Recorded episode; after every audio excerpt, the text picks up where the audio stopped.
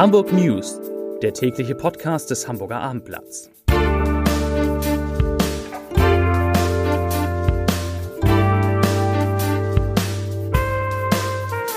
Hallo, moin, moin und herzlich willkommen. Mein Name ist Matthias Iken und ich verrate Ihnen, wieso die Verhandlungen beim Elbtower sich hinziehen, weshalb die Angeklagten im Stadtpark Vergewaltigungsprozess mit Jugendstrafen davonkommen und warum das Derby seine Schatten vorauswirft. Doch zunächst der Blick auf die meistgelesenen Geschichten bei abendblatt.de. Auf Rang 3 Elbtower in Hamburg, Benko Kühne und die Mission Rettung.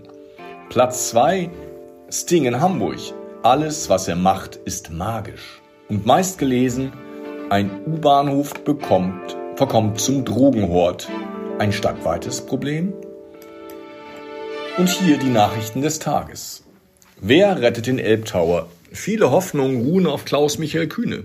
Doch der Milliardär stellte gegen dem Abendblatt klar, was das Thema Elbtower anbelangt, prüft die Holding derzeit Möglichkeiten, wie sie zu einer Lösung des Problems beitragen kann.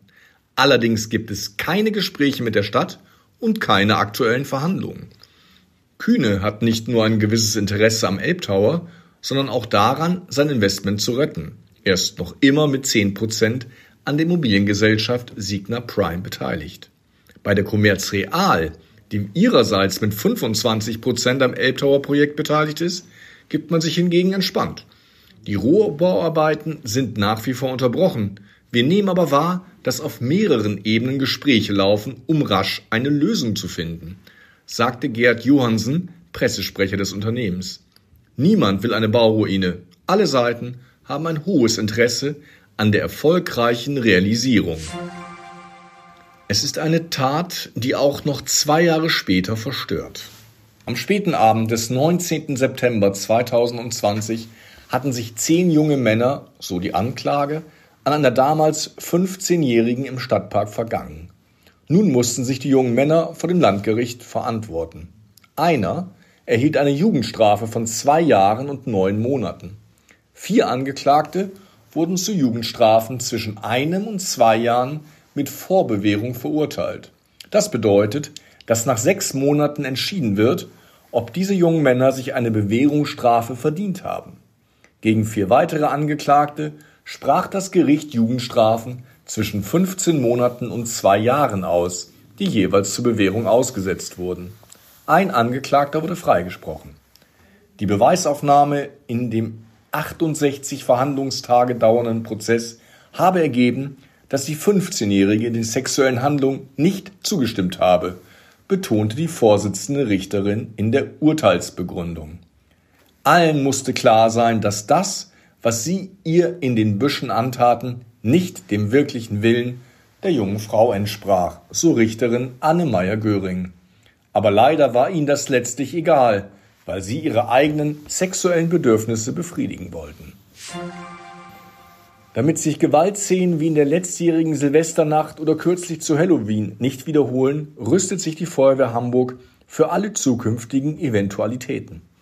In den vergangenen Wochen wurden zahlreiche Fahrzeuge mit einer speziellen Splitterschutzfolie beklebt, um die Einsatzkräfte zu schützen. Einem Bewurf mit einem faustgroßen Wurfgeschoss oder auch einem Böller halte die Folie problemlos stand, hieß es. Im Notfall lasse sich die Scheibe auch im Ganzen herausdrücken, damit den Rettern geholfen werden kann. In Hamburg sind nach Angaben des Statistischen Bundesamtes immer weniger Menschen an Universitäten und Fachhochschulen eingeschrieben. Im Wintersemester 2023-24 studierten demnach 116.872 Menschen in der Stadt. Im vergangenen Wintersemester waren es noch 119.425 Studenten gewesen. Das entspricht einem Rückgang von 2,1 Prozent. Bundesweit lag der Rückgang nur bei 1,7 Prozent. Die Hamburger Hafenwirtschaft hat rasche Fortschritte beim Ausbau des größten deutschen Seehafens gefordert. Zwar sei der Umschlag wie in allen westlichen Seehäfen in den ersten neun Monaten dieses Jahres wegen der weltweit schleppenden Konjunktur geringer ausgefallen.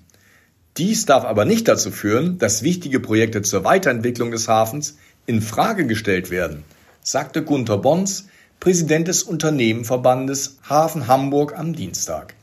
Den politisch angekündigten Deutschlandpakt brauchen wir jetzt, denn die Wirtschaft und auch die Hamburger Hafenwirtschaft leiden unter strukturellen Problemen, wie viel zu langen Genehmigungsverfahren, zu hohen Kosten und viel zu viel Bürokratie, fügte Bonz hinzu.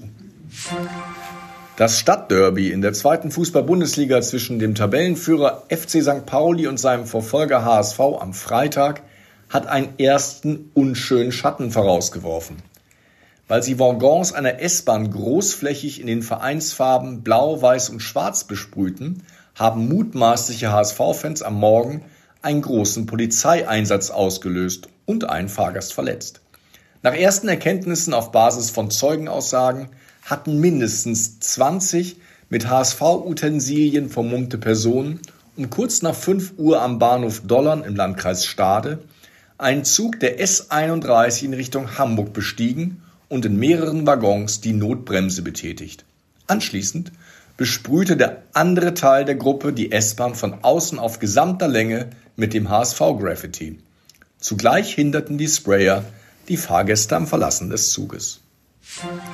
Und deshalb zum Abschluss nochmal eine gute Nachricht vom Fußball. Die Hamburger Jungs Erik da Silva Moreira vom FC St. Pauli und Bilal Yalcin Kaya vom HSV haben mit der deutschen U17 Nationalelf bei der Weltmeisterschaft in Indonesien Historisches erreicht.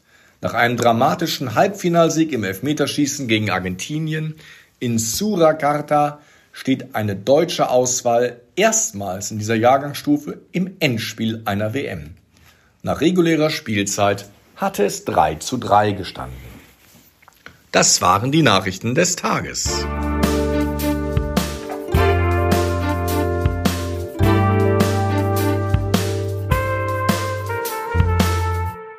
Weitere Podcasts vom Hamburger Abendblatt finden Sie auf abendblatt.de slash podcast.